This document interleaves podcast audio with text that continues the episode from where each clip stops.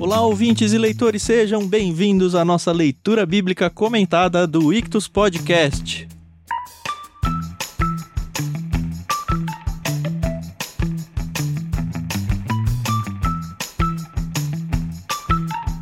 Eu sou o Thiago André Monteiro, arroba vulgutan, e hoje nós vamos ler e comentar com vocês o capítulo 13 do livro de Gênesis.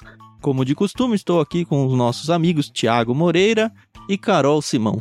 Como eu sempre falo, tudo bem com vocês? E aí fica aquele silêncio para ver quem vai, quem não vai, eu vou. Tudo bem, Carol, com você?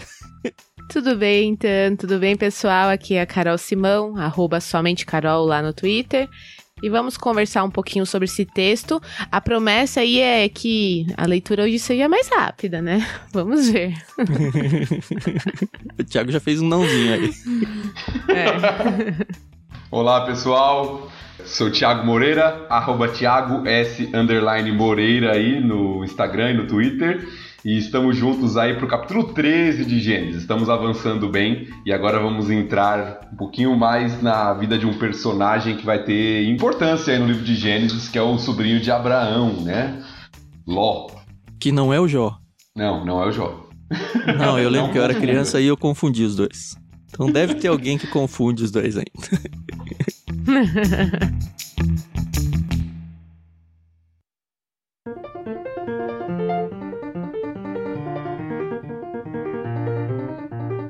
Antes de irmos à luta, a gente tem que lembrar que a gente está lendo na NVT, nova versão transformadora, com os direitos cedidos aí pela editora Mundo Cristão. Então você, óbvio, pode seguir aqui com a tradução ou a versão que você mais gosta, mas nós, pela fluência do texto e tudo mais, a gente vai seguindo nessa experiência aqui pela NVT. Agora sim, Carol, sua vez. Vamos lá, então vamos do versículo 1 ao versículo 13 e aí a gente começa a conversar um pouco.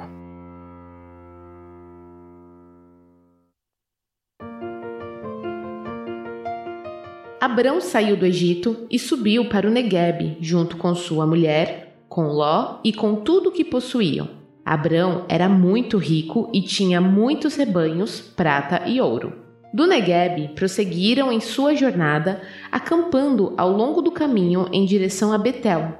Por fim, armaram as tendas entre Betel e Ai, onde haviam acampado anteriormente, e onde Abrão havia construído um altar. Ali, Abrão invocou o nome do Senhor outra vez.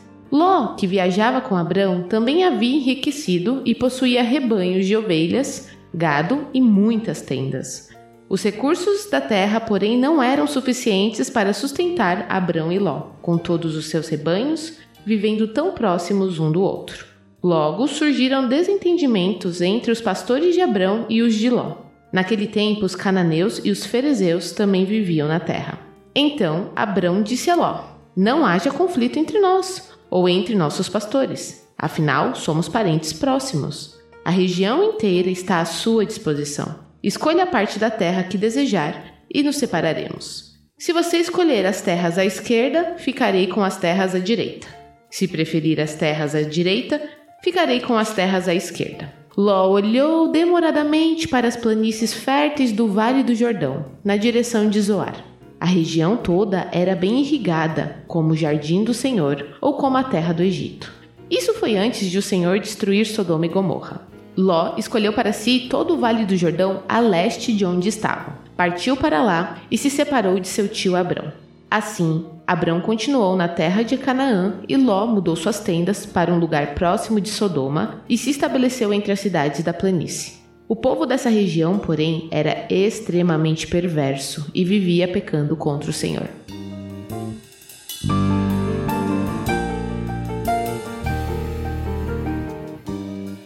Acho que vale pontuar que o Abrão tinha acabado de ser expulso, né?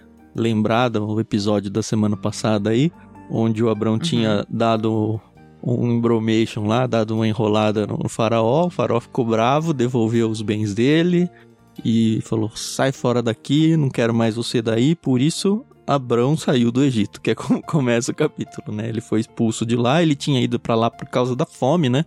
Que aparentemente já tinha sido resolvida. O texto não mostra pra gente quanto tempo ele acabou ficando lá no Egito, mas pelo menos essa questão foi resolvida. E aí subiu para o Negueb. Negueb é toda a região sul ali Não sei se você conhece o mapa, mas desce um, verticalmente o, o Rio Jordão, ele desemboca no Mar Morto, que é aquele que todo mundo boia lá e tal. Para quem conhece um pouco, é o lugar mais baixo da Terra, né? O, o ralo do mundo, eles dizem. E aí ele fica ali naquela região sul ali de onde é Israel hoje. Leva então todo mundo. A gente tem o Ló acompanhando ele desde quando eles saíram lá de Arã. E como o pai do Ló tinha falecido, ele meio que se tornou quase um filho aí para Abraão. Acho que esse uhum. contexto é, é, legal a gente relembrar. E só uma curiosidade, Tiago, você falou de Negev aí na região sul, e Negev é, é, o nome da região, lógico, mas o significado da palavra Negev é sul. Olha aí. Daí que vem o nome, inclusive, né, da região ali, né? Uhum.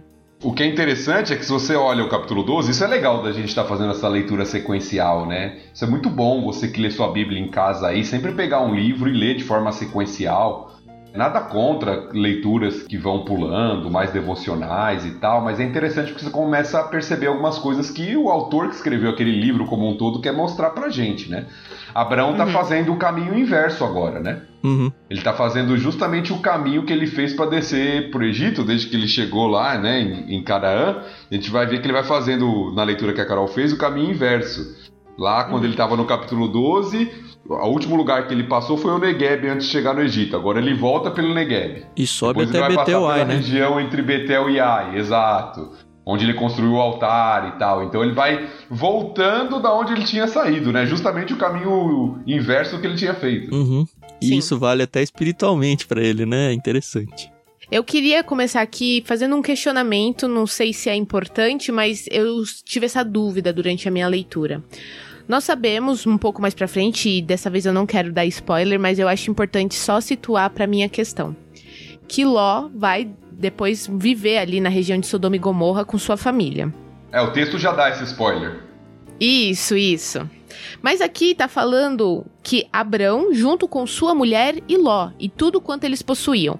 Minha questão é, e eu não sei se é importante a gente questionar isso, Ló já era casado com uma das mulheres da família de Abrão, etc. Ou ele acabou se casando com uma mulher lá de Sodoma e Gomorra, e o que talvez até a gente conhece mais ou menos a história dela, mas que até causou depois o fato dela não querer abandonar a cidade ou abandonar, mas ficar com aquele sentimento de, poxa, é minha terra. Eu fiquei com essa dúvida exatamente pelo que acontece mais na frente, uhum. entendeu? Porque eu acho que se fosse uma mulher da terra lá de Abrão, Sara e do próprio Ló, talvez ela não tivesse aquele sentimento de abandono da cidade. É uma boa pergunta, eu não sei.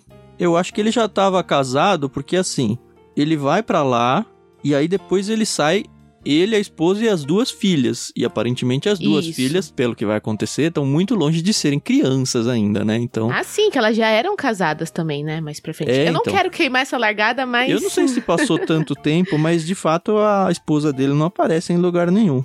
É, uhum. talvez uma pista, apesar de não ser tão claro, e foi uma boa pergunta, porque eu nunca tinha pensado sobre isso. É, eu Mas eu fui não. olhar rapidamente aqui enquanto você perguntava, né? Falei, deixa eu ver se eu acho alguma coisa. Talvez uhum. uma pista apareça na leitura do próximo episódio, capítulo 14, ah. quando é dito assim, no versículo 16: Abrão recuperou todos os bens saqueados e trouxe de volta Ló, seu sobrinho, com todos os seus bens, as mulheres e os outros prisioneiros. Então, talvez ali. A gente sabe que o texto. Geralmente, a gente até já mencionou isso, genealogias não falavam muito de mulheres, a não ser quando era uhum. muito importante. Então é uhum. provável que ele já fosse casado, mas eu acho que o texto não nos dá essa resposta. Pelo menos que eu me lembre. Gostei, Carol. Também nunca tinha pensado nisso e pode ser que tenha bons desdobramentos aí. É. Uhum. Tem uma coisa que me incomodou no texto e é, é, legal, porque é uma coisa que me incomodou só depois de eu ter ido para Israel, porque antes eu não tinha ciência da coisa. Lembra quando a gente foi lá para a região sul, Thiago? Para Negev? Era o que ali em volta do Mar Morto? Deserto pra caramba, certo? Uhum. Aqui fala que ele foi nas planícies do Jordão. O Jordão ele acaba no norte do Mar Morto. E a região que parece que eles estão é o entorno em volta da parte sul do Mar Morto. Ou seja, já nem tem Jordão mais lá. Uhum. E aí, quando o Abraão fala, ó, escolhe onde você quiser, o Ló olha para leste, que a região, eles estão no Negev, ele olha para aquela região, as planícies dele, e aí pelo que eu tava pesquisando no texto, ele olha tanto pro lado esquerdo quanto pro lado direito ali, porque a irrigação acontecia pros dois lados. E eu falei, mas que raios, aquela terra não é fértil. É uma terra horrorosa. Tanto que foi lá que a gente visitou um lugar que eles faziam plantação de alface por gotejamento, lembra? Sim, e aí a gente sim. falou, caramba, plantando alface num lugar nada a ver aqui assim. Que é muito legal de ver essa. Sistema de irrigação. É, essa tecnologia sim. que Israel usa e tal. Mas assim, na minha cabeça, falei, mas não casa o lugar que eles estão com a escolha do Ló por uma terra boa e tal. Aí eu fui atrás de, de material arqueológico, né? E aí uhum. tem indícios arqueológicos mostrando que a região sul ali, tanto o finalzinho do Jordão ali quanto toda a volta do Mar Morto, ela era extremamente rica de solo, de vegetação, de tudo, muito tempo uhum. atrás, né? Coisa que hoje não é mais. Inclusive Sim. tem alguns comentaristas que pegam a destruição de Sodoma e Gomorra como não só das cidades ali, mas a destruição de toda a região na parte fértil dela ali, como condenar a terra ali também. Aí eu falei, ah, bom, aí passou, tudo bem. É, no, no, próprio comentário da Bíblia de Estudo da NVT, o comentarista ele fala isso, né? Que sobre esses indícios e que hoje a região é bastante desolada, né? Uhum. E a gente viu isso mesmo, é, é montanha, pedra e mais nada. É, então, exatamente. e o mar morto para você ir lá tomar banho e ficar salgado. É, boiando. Com a revista na mão, assim, ó, lendo no mar. É. Fica aí, se você conhece o mapa de Israel e talvez tenha essa dúvida aí, é isso. Na época era fértil e era vistoso aos olhos. Bem vistoso, aparentemente, no texto. É. Mas antes de chegar nessa parte, eu acho interessante dois destaques aqui. Primeiro, né, no versículo 2 que fala como Abraão já era alguém muito rico nessa época. Uhum. Uhum. Ele já entra no Egito com posses, né? Sim, ele saiu rico lá da casa de, da terra de Arã e acumulou uhum. mais no Egito. Então a gente vê ele rico aqui, não só ele, o próprio Ló prosperou, né, financeiramente Sim. ali junto com Abrão. Agora o que eu acho interessante, e para mim isso é um, uma questão textual mesmo. Eu acho que Moisés que está escrevendo quer nos mostrar isso. Tiago destacou isso no último episódio. O que que Abrão não fez no Egito? Levantou um altar, né? Um altar? Exatamente, não adorou. Ele não levantou um altar. E agora, quando ele volta, lá no versículo 4, tem o mesmo destaque que tinha na, na que a gente leu no último episódio também. Onde Abraão, Abrão havia construído um altar. Ali Abrão invocou o nome do Senhor outra vez. Me sugere um retorno mesmo, um arrependimento, né? Sim. Uhum. Fiz besteira no Egito, não fui uma bênção para as nações, não adorei o Senhor, pelo contrário, tive medo, menti. Agora eu estou retornando e voltando, retornando à adoração. Uhum. Muito em linha daquele texto do Novo Testamento, né, que fala onde caiu, volta e se arrepende, volta para aquele lugar e retoma de onde você tinha caído. Apocalipse 2, da igreja em Éfeso. Isso.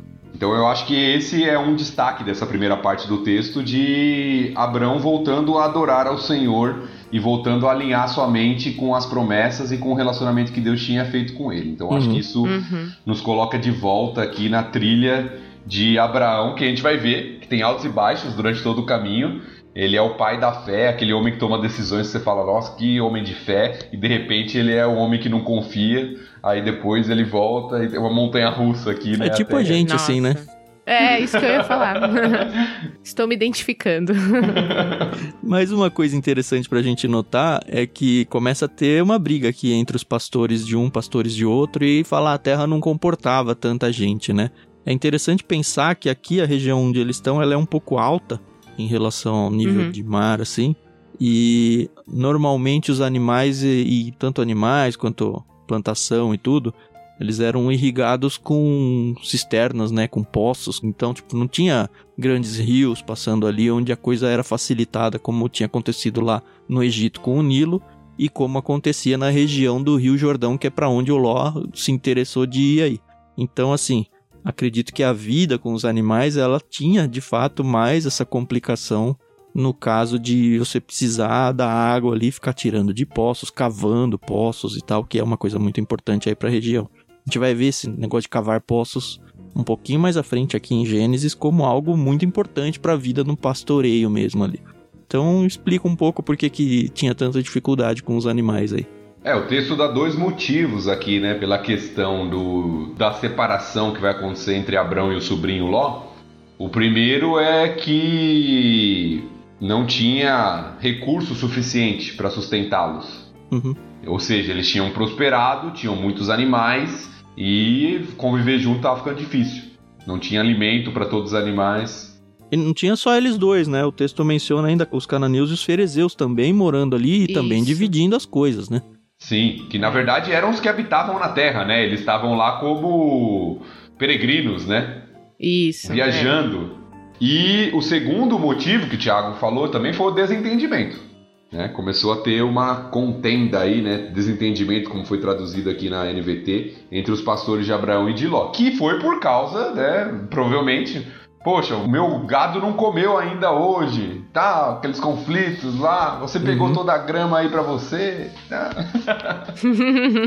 eu vi um, um comentarista, o Wiersbe, lá na Bíblia de Estudo dele. Eu acho que ele apelou um pouco, mas talvez tenha um pedacinho disso.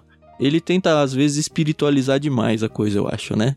Mas, enfim, fica aí, pelo menos como aplicação para os dias de hoje, ele defende com unhas e dentes que o Ló aqui ele tá totalmente diferente do Abraão, porque Abraão confiava em Deus, porque Abraão, tanto que Abraão falou, ó, vai, escolhe você primeiro. E que Ló já não estava mais na mesma página do que o Abraão, sabe? E tanto uhum. que Ló, a própria conduta do Ló, quando ele vai para lá, não só quando ele vai, né, mas quando ele escolhe Sodoma e Gomorra, ele já sabia que a, o local era muito perverso. Ainda assim, uhum. ele escolhe ir para lá porque não, eu, apesar da devassidão do povo, eu prefiro a terra bonita. E olha, Exato. eu vou dizer agora isso alguém que saiu do interior de São Paulo e mora em São Paulo capital hoje, tá? Eu não gosto da cidade de São Paulo. Eu amo São Paulo. Você gosta? Também. Eu amo São Paulo, amo. É. Eu me vejo fora daqui, todo mundo fala, acha que eu sou louco. Nossa, não, então, mas eu, o que eu tô dizendo é assim, eu vivi aquela questão, não só vivi, mas vi muita gente perto de mim vivendo isso, aquele sonho de, não, vamos a São Paulo, porque em São Paulo é tudo lá, sabe? Tudo tem lá, tem variedade, tem restaurantes, tem saúde, e tem toda a devassidão que a gente sabe também. Uhum, então, assim, uhum. eu vim para cá para estudar na época da faculdade, conheci a minha esposa na faculdade. E aqui fiquei, moro aqui, não gosto, gostaria um dia de voltar para o interior, de fato as oportunidades, pensando no próprio Clube Ictus, as editoras quase estão todas aqui, o trabalho da minha esposa está aqui e no que ela trabalha não existe essa opção fora, sabe? Mas é um preço caro para pagar. Eu não estou falando de dinheiro aqui, sabe? Eu tô falando de viver no meio num meio bem mais ímpio do que um meio de interior, assim. Se você já teve a experiência dos dois, talvez você entenda um pouco o que eu tô falando. assim, eu não me arrependo de ter vindo pra cá, mas é meio que essa escolha que o Ló fez, sabe? Sair assim, ir para o um lugar rico, ir para o um lugar onde eu vou ter emprego, onde eu vou ter dinheiro, onde eu vou ter tudo, mas é um local complicado. Me senti até mal gostando de São Paulo. Olha só. Não, ah, não, não se sinta. Eu também Mas gosto. Mas é que você criou uma comunidade de cristãos no seu entorno, Thiago. Isso aí é mais fácil. Mas não sei se eu tô viajando. Mas eu acho que tem duas coisas aqui, Thiago. Eu acho que o comentário que você falou do Wearsby, acho que ele tem sentido. Eu não sei o quanto tem influência no desentendimento. Eu acho Sim. que o desentendimento, pela leitura do texto, foi entre os pastores, não foi entre Abraão e É, Ló então, eu disse tal, que ele né? forçou a barra porque ele pega uhum. muito nessa do desentendimento. Eu falei, não, uhum. isso uhum. tá no texto, né? Uhum. Vou ler. Mas, mas depois, isso nos mostra um pouco sobre o caráter de Ló, sim. Eu acho que a gente vai comentar um pouquinho, mas eu acho que o texto nos destaca algumas coisinhas sobre Ló que não estava tendo uma atitude correta assim. Aí a gente entra no versículo 8, né, onde Abraão fala com Ló, diante do conflito uhum. que estava surgindo entre os pastores, né, Abraão chama o sobrinho, que ele cuidava, né, era responsável por ele, e aí tenta resolver a questão, né, falando que não deveria haver conflito entre eles, porque eles eram parentes próximos, né, irmãos em algumas traduções, a ideia de parentesco ali. Uhum. Uhum. E aí Abraão fala, olha, a região está à sua disposição, escolhe aí a parte que você quiser e a gente vai seguir, trilhar caminhos diferentes. Esse método é muito estranho, né? Porque assim, se a gente for pensar, o Abrão ele é mais velho, ele é de uma geração anterior à geração de Ló, e meio que ele que é o patriarca do, do contexto ali. E ele abrir mão da escolha, porque ele tinha escolha. Ele podia falar, ó, quer saber, Ló? Vai lá pro Egito, você tá enchendo o saco aqui? vai embora. Não tá bom aqui? Vai embora. E ele estaria no direito dele, de hereditariedade, uhum. de, de, de ser mais velho, de tudo. Mas ele fala não. Aqui sim fica muito claro que ele. Porque assim, ele já tinha recebido uma prévia de, de promessa de Deus lá no começo do capítulo 12, não foi? Que Deus falou: essa terra sim. vai ser sua. Ó, pensa assim. Uhum. Deus tinha falado para ele: olha, vai lá, essa terra que eu vou te mostrar, vou fazer você uma grande nação, abençoarei, você será, enfim, gente, olha, você será uma bênção para outros, abençoarei. E ele já tinha mencionado que a terra seria dele, não tinha? Versículo 7 do capítulo 12. Darei esta terra a seus descendentes. Isso. No entanto, ele vem para Ló e fala: Ló, escolhe se Ló escolhesse aquela terra, sabe? Ele estaria colocando à disposição de Ló exatamente o que foi prometido para ele. E eu acredito uhum. muito aqui que é muito essa parte da fé dele de falar: olha, não importa o que Ló escolha, Deus vai cumprir os seus caminhos. Ele já demonstra uma maturidade muito grande aqui, eu acho.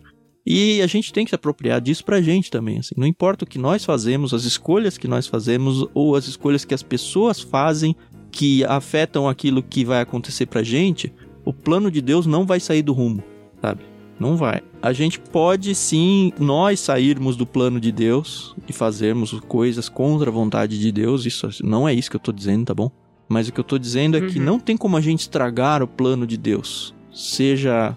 Vou dar um exemplo idiota assim, tá? É, vamos supor que Deus apresentou uma pessoa e falou: ó, vai lá, Tiago, você tem que apresentar Cristo para ela. E aí eu não vou. Deus pode me tratar da mesma forma que ele fez com Jonas, por exemplo, que a gente vai chegar lá um dia. Ou pode ser que de fato não seja eu que vá lá. Só que Deus vai providenciar uma outra pessoa para ir lá falar para aquela pessoa e aquela pessoa vai ser evangelizada, Cristo vai ser apresentado para aquela pessoa apesar de mim. Então, num contexto maior, o plano de Deus ele vai ser cumprido. E aqui, muito mais, porque não é uma coisa simples, uma causalidade.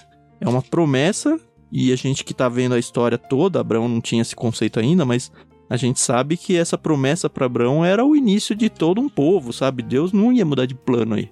É, o que eu acho que esse texto nos ensina, que é interessante, né, uma lição que eu tiro para minha vida desse texto, é que generosidade é resultado da confiança em Deus. Verdade.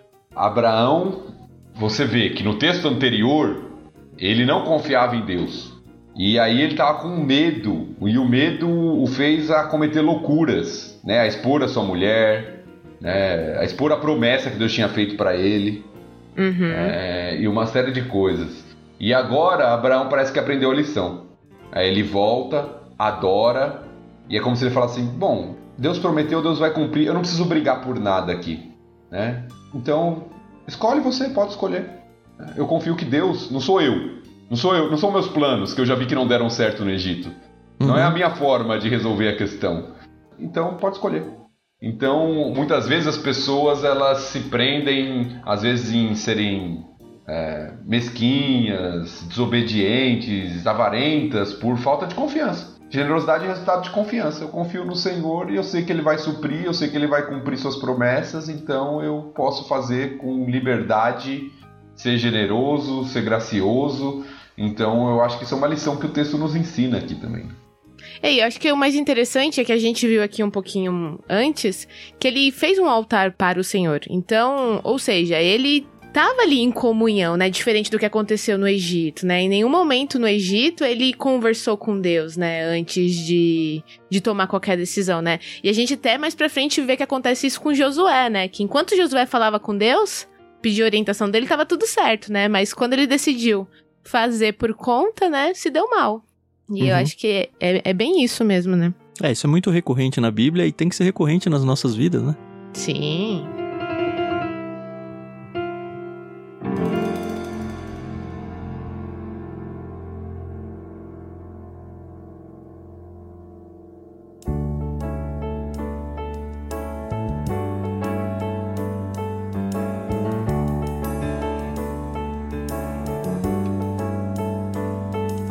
Gente avançar para o que Ló vai fazer agora, tem um detalhe no texto que eu acho interessante a gente mencionar. Que está no versículo 8, quando Abraão fala para Ló, né? Não haja conflito entre nós. A palavrinha conflito aqui é uma palavrinha que vai ficar famosa na Bíblia, e principalmente no livro do Êxodo, que é o mesmo autor que está escrevendo aqui, Moisés, que é a palavrinha meribá. Eu não sei se vocês lembram dessa palavrinha. Uhum, ela ganha o nome de terra, né? Exato. Aquela terra se chama Meribá, porque ali há conflito, há confusão. E é uhum. um dos episódios, por exemplo, onde Moisés vai ser dito para ele que ele não vai entrar na Terra Prometida, que é quando o povo questiona, duvida e ele vai lá e bate na rocha, fere a rocha e aquele lugar fica sendo chamado de Meribá, né, de confusão, uhum. de conflito. Então é interessante. Não sei se Moisés está querendo fazer uma ligação, porque o povo que está recebendo esse escrito de Gênesis já conhecia essa história também, já tinha passado por esse momento. Já conhecia a terra de Meribá e a palavra que ele usa é Meribá, né? Exato. Né? Então é uma palavrinha que vai ficar famosa. Depois é citada nos Salmos também. Então é uma palavrinha que vai ficar famosa na Bíblia e na história de Moisés. Uhum. Uhum. Bom, e aí Ló age do jeito que, assim, se você tem dois filhos, você sabe o que é, né? Abre a caixa de bombom e fala: você escolhe primeiro. Sempre você vai escolher o melhor, né? e deixar aquele crocante tudo duro de amendoim torrado na, pro seu irmão. Mas enfim, é isso que o Ló faz, né? Eles olha, putz, aqui tá ruim, tem que ficar cavando poço. Quer saber, ó, ali tem um rio, acabei de viver um contexto de rio ali no Egito, que era tão mais fácil, tudo. Deixa eu ir pra lá. Ah, mas lá mora um povo muito zoado, hein? Ah, Deus proverá. É. é interessante que o texto, eu gostei da tradução usada, apesar dela não ser muito literal, mas o sentido dela é muito bom que diz que Ló olhou demoradamente. Uhum. Né? Literalmente ali no texto é levantou os olhos, né? Parece que ele ficou analisando, né? Contemplando, né? A, a região e aquilo de alguma forma foi o seduzindo, né? Uhum. Então ele levantou os olhos. Assistiu todos os reviews no YouTube antes de, de comprar. Né? e aí começa a descrição do local, que parecia de fato ser um local muito belo, né? Tá? Uhum. O texto parece que ele reduz a velocidade aqui. Sim. Para descrever o local, né? Terra bem, toda a terra bem irrigada, como o jardim do Senhor. É isso que eu ia falar. Uma referência ao jardim do Éden aqui, né? Uhum. É, então, pois é. O que me fez mais lembrar ainda, falou, cara, não foi o Negev que eu visitei, isso aí não parece nada. Assim, não fui no Jardim do Éden, mas aquele desenho da escolinha dominical não tá aparecendo, não. Pois é. Ou como a terra do Egito, né? Que é a terra que eles tinham ido para lá por causa da fome. Então, uma uhum, terra uhum. rica, né? Que tem muito alimento, que tem muita abundância. É que, que é o Egito ligada. era uma potência, né? Naquela época, né? E até os tempos de José, a escravidão era uma potência, né? Então a gente às vezes também esquece disso. Pensa que o Egito é só um des era, né? Só um deserto. E não, é. era uma terra muito boa, né? É verdade, porque a, gente, a, a, visão que a gente tem do Egito hoje é areia e pirâmide, né? Uhum. então, não, é verdade, né? O que vem na nossa mente. É, areia e pirâmide, mas a, era por causa Que também não deve né? ser, viu? Deve ser tipo os gringos olhando pra gente pensando que aqui é floresta e macaco, né? Sim, hum, sim, é, não, né? é, é verdade. E aí o texto vai descrevendo, né, essa essa questão aí de da beleza da terra mesmo e de como isso foi atrativo para Ló. E é interessante que cita aí a região, né, na direção de Zoar. E a gente vai chegar lá é, ainda em Gênesis, porque Zoar vai ser ainda importante na história de Ló. Uhum. Zoar uhum. tá um uhum. pouquinho mais pro sul ali, da onde ele foi, é tipo a ponta mais baixa ali, no, olhando para pontos cardeais. Mas é, Zoar vai voltar, guarda no bolso. Não vou dar spoiler. Carol, você quer falar o que é zoar? Zoar, talvez não, mas zoar. é o que eu tô fazendo agora com você, né? É, eu sei. As crianças adolescentes de hoje nem usam mais esse termo, eu descobri. É mesmo? Usam outros termos agora. É, usa trollagem, usa outras coisas. nem se fala mais zoar. Caramba. Tamo velho. Tamo velho. Tamo velho mesmo. Bom, beleza. Vamos voltar ao texto então, né? Sim. Aí eu acho que o autor, né, Moisés, dá um spoiler pra gente, né? Porque em meio a toda aquela beleza da terra sendo descrita, aí ele coloca um, um parêntese, né, na história. Isso foi antes do Senhor destruir Sodoma e Gomorra. É, é spoiler pra gente que tá lendo o texto na ordem, né? Mas pra quem tá Exato. recebendo, já tava no futuro, já sabia, né? Que. Sim, como assim? Sim. Talvez a pergunta deles e o espanto deles fosse o mesmo que o meu. De falar, mas cara, essa terra aí não tem nada demais. é verdade. Bom, e aí o Ló vai para lá, né? E abandona o pobre Abraão aqui sozinho. Que continua ali na terra de Canaã, a gente tá no verso 12 ali. Ló vai embora, muda suas tendas. E aí começa uma fase nova na vida do Abraão, né? Antes de entrar nessa fase nova, uhum. eu acho que a gente pode dar um pouco de destaque aqui. Primeiro que o texto, e eu fui até olhar no texto original, e parece que tem uma ênfase mesmo, né? O texto usa exatamente essas palavras. Ló escolheu para si. Uhum. É, parece um, uma atitude bem egoísta, não só pelos termos usados aqui, mas pelo contexto todo. Uhum. É, Ló pensando nele, e como o Thiago disse bem, o costume da época e toda a reverência que se dava ao patriarca, ao mais velho, aquele que tinha sido feita a promessa, Deus prometeu para Abraão a terra, não para Ló. Qual que deveria ser a resposta lógica de Ló? Não, de jeito nenhum. Tio, você que tem que escolher. Você que escolhe eu vou para outro lugar. Se a gente tem que se separar. Se ele fosse um cara humilde, com senso, né? A resposta dele seria no mínimo essa, entendeu? Não, de forma nenhuma. Você que recebeu a promessa, você que é o pai, você que é o responsável e o que você quiser aí, eu, eu, o que sobrar é meu, entendeu? Ou no lugar dele a gente devia é, falar, dar uma bronca nos próprios pastores, né? Falar, segura é, a onda então, aí, mano, a gente tá é? com Abraão aqui, Deus tá falando com ele, vocês não estão vendo? Eu quero ficar perto dele. Aham. Uhum. Exato. E a gente se tornou rico, inclusive, porque a gente está com ele, né? Deus está abençoando o Abraão aqui de alguma forma e a gente está junto no pacote. Então vocês estão maluco? Mas eu acho que da mesma forma que a gente falou que a generosidade é o resultado da confiança, o egoísmo ele vem de uma cegueira, né? Uhum. Eu acho que Ló não, não, enxergava isso, né? Tava começando a não enxergar isso, tava cego para essa realidade. Tanto é que aí o texto termina né, falando do povo da região, que era extremamente perverso, vivia pecando contra o Senhor. É interessante o contraste irônico que o texto faz. Uhum. Ló levantou os olhos, olhou demoradamente para a região e viu toda a região bela, mas ele não viu o que mais importava, né? Que era a é. condição é. moral e espiritual da região. O que uhum. mais importava ele não viu. E é interessante olhar para Ló, porque assim, a gente já passou um bom tempo com ele na história. Ele saiu lá de Ur, subiu até Arã, ficou junto com Abrão. Em nenhum momento falou que Ló seguia o Senhor. Não envolve ele numa, num momento de adoração, num momento de construção de altares, nada. Não sei nem se ele não continuou a sua vida de politeísmo que ele trouxe lá. A família dele era assim, de Ur, e, e virou um contraste aí em relação à devoção que o que era uma novidade na vida do Abrão, né? A devoção a Deus. Sim, não fica claro em nenhum momento uhum. que o Ló de fato tinha o Senhor como Deus dele também, assim como Abraão teve. É, mais pra frente nós vamos ver. É, até aqui realmente não tem esse destaque. Uhum.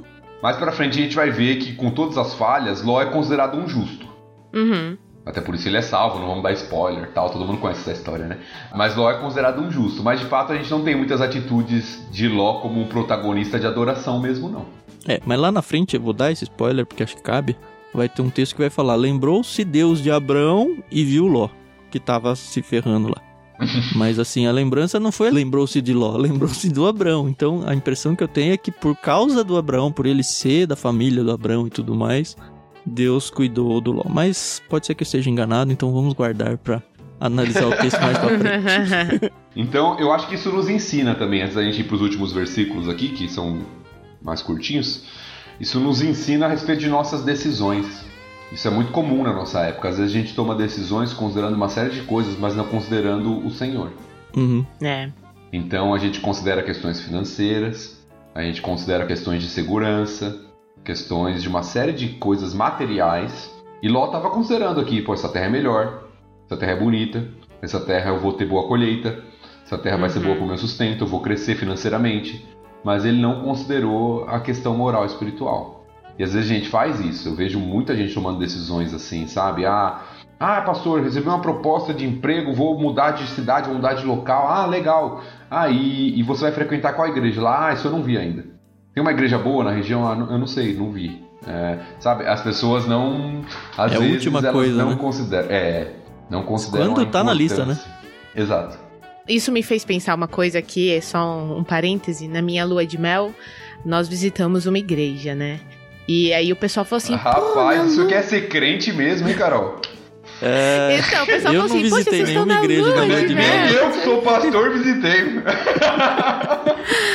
Pois é, a gente foi, foi, foi uma benção, foi muito gostoso, entendeu? Porque a gente tava ali vivendo uma nova fase da nossa vida e foi muito bom. Inclusive, eu ouvi uma das melhores mensagens sobre o Evangelho de Lucas, que é o meu evangelho favorito. Nessa viagem foi muito bom, foi uma coisa que marcou assim o, o nosso relacionamento. Então, toda vez que a gente viaja, a gente se esforça muito pra visitar uma igreja. Nem sempre dá, mas a maioria das vezes dá e é muito gostoso. Então, assim, obviamente que talvez não na lua de mel, é que eu fiquei, eu viajei muito tempo, eu fiquei muito tempo em lua de mel, então a gente entrou nesse acordo. Mas se você tiver a oportunidade durante uma viagem de conhecer um outro trabalho, é um, é um item interessante. Eu também gosto de visitar igrejas quando eu tô de férias. No Lua de Mel não fiz mesmo, também gosto. Ah, mas gosto. Só que gosto de visitar igrejas desconhecidas. Uhum. Porque pastor, quando vai visitar a igreja conhecida, os caras colocam pra pregar. Aí você tá de férias e tem que pregar, entendeu? Aí. Verdade, verdade. Você vai lá, canta o visitante seja bem-vindo pra você, dá a mão Isso, e, e no máximo convida pra almoçar em algum lugar. Aí, aí que eles vão descobrir que você era pastor. Poxa, perdemos a oportunidade. É, pois é.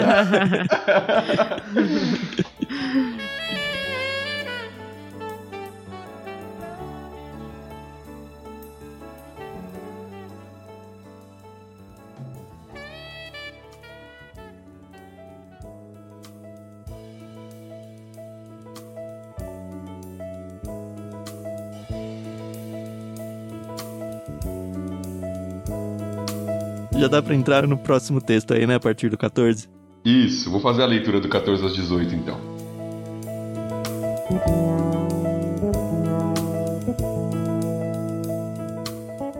Depois que Ló partiu, o Senhor disse a Abrão: Olhe até onde sua vista alcançar, em todas as direções, norte e sul, leste e oeste. Toda esta terra que você está vendo, até onde sua vista alcança, eu dou a você e a seus descendentes como propriedade para sempre. Eu lhe darei tantos descendentes quanto o pó da terra, de modo que se fosse possível contar o pó da terra, seria possível contar seus descendentes. Vá e percorra a terra em todas as direções, porque eu a dou a você. Então Abraão mudou seu acampamento para Hebron, se estabeleceu junto ao bosque de carvalhos que pertencia a Manre. Ali construiu mais um altar ao Senhor.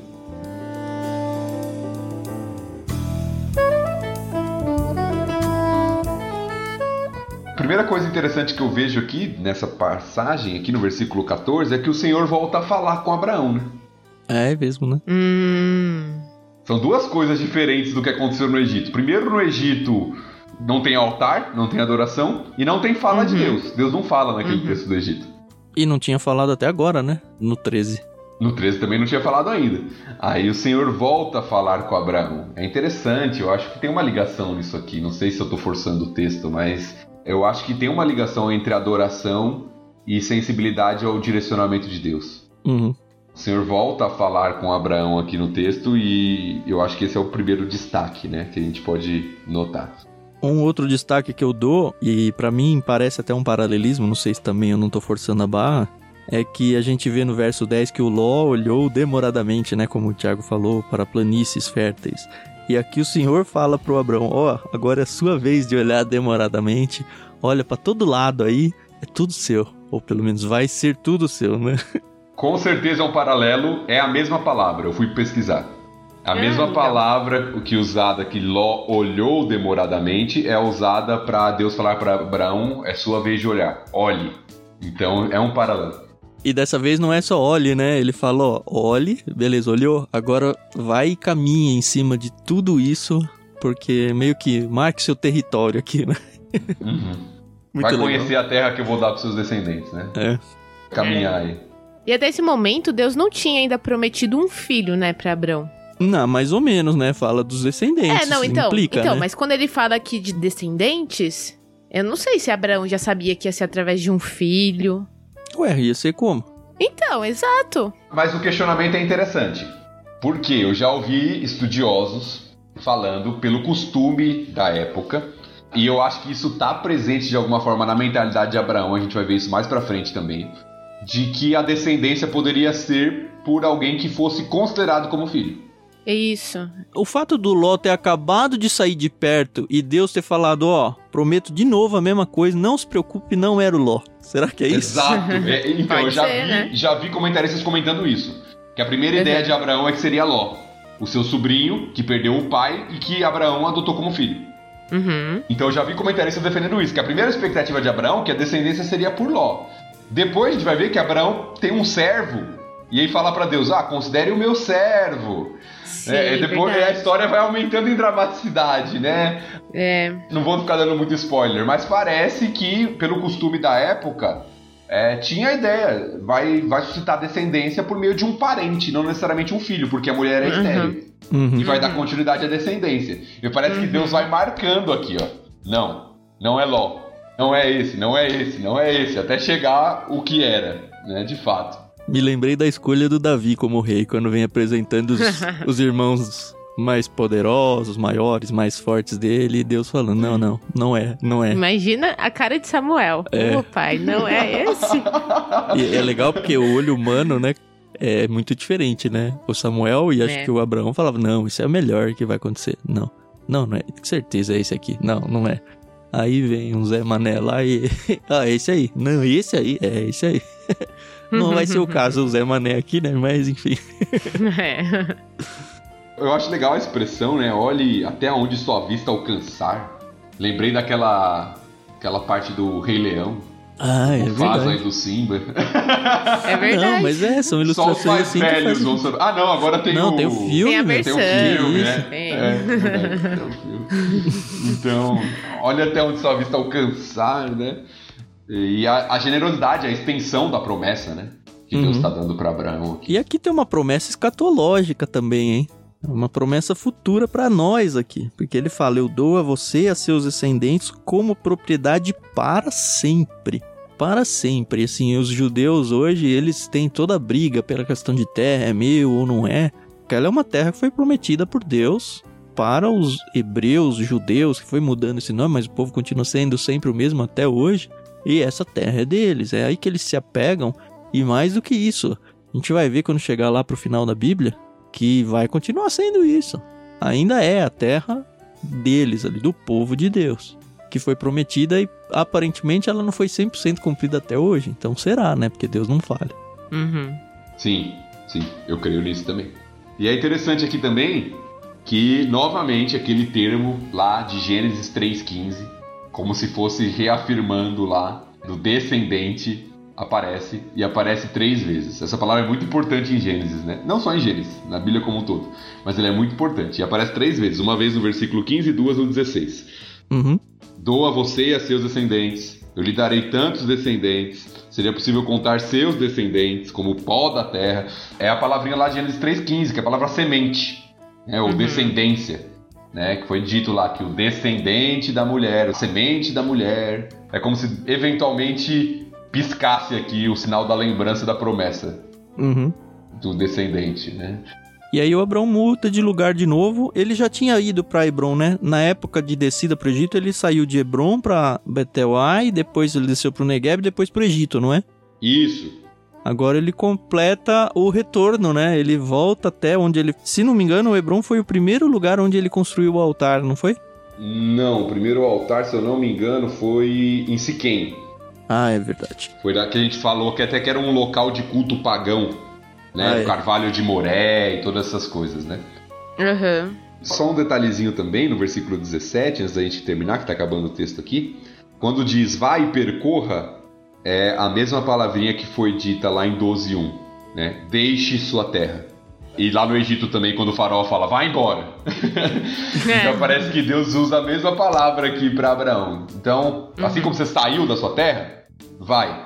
Né? Vai, sai, vai e percorre a terra que seus descendentes vão herdar.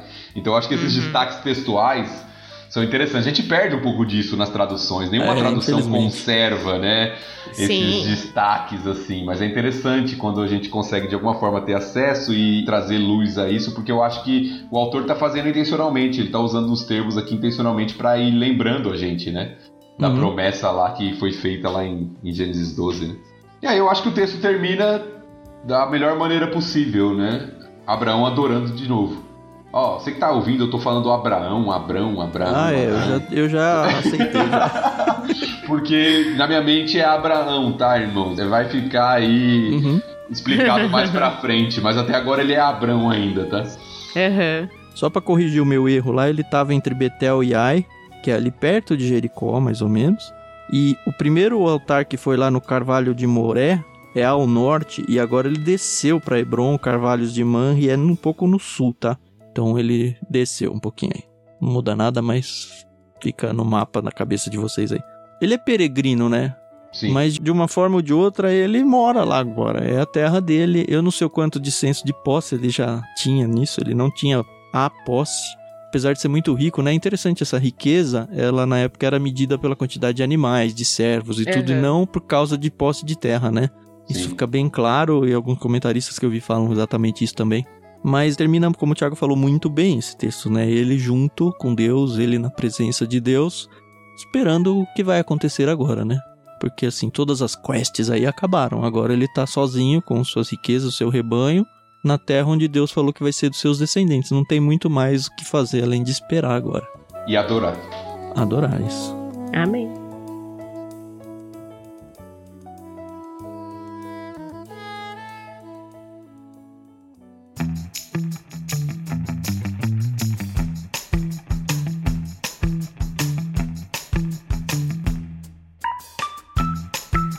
É isso, como a gente falou, foi bem curtinho, né?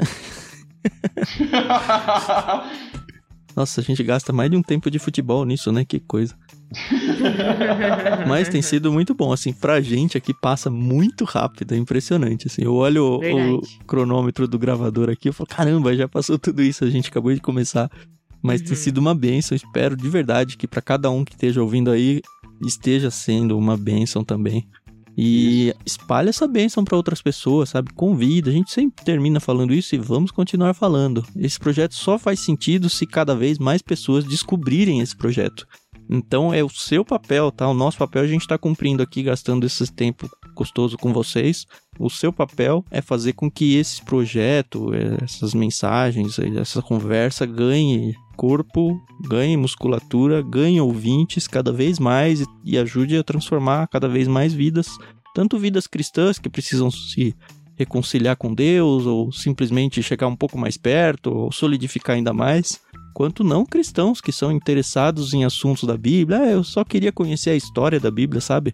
Apresenta para essas pessoas também, porque com certeza elas vão ser de alguma forma abençoadas, seja só por conhecimento, seja talvez até por uma conversão, né? Deus é que sabe. É exato. Se esse projeto aí tá abençoando sua vida, tá te edificando, tá sendo um momento gostoso aí para você de conhecer a Bíblia, compartilha com alguém. Fala assim, olha, poxa, que legal, tá sido muito bom para mim. Eu consigo ouvir indo aí pro meu trabalho, no carro. É, eu consigo ouvir fazendo meu exercício de manhã. Não sei, mas você pode compartilhar com outras pessoas aí, ajudar a outras pessoas serem abençoadas também pela palavra do Senhor e fazer com que esse projeto chegue a mais vidas aí. Uhum. E se você quiser se envolver financeiramente com esse projeto, tá? Esse projeto está sendo oferecido gratuitamente e vai continuar assim até o final. Isso é bem importante frisar.